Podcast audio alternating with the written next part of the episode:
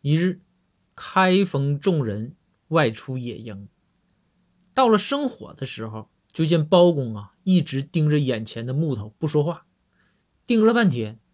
包公放下木头，问道：“公孙，你不说目光如炬吗？怎么盯这么长时间，这木头不着火呢？是盯的人少吗？”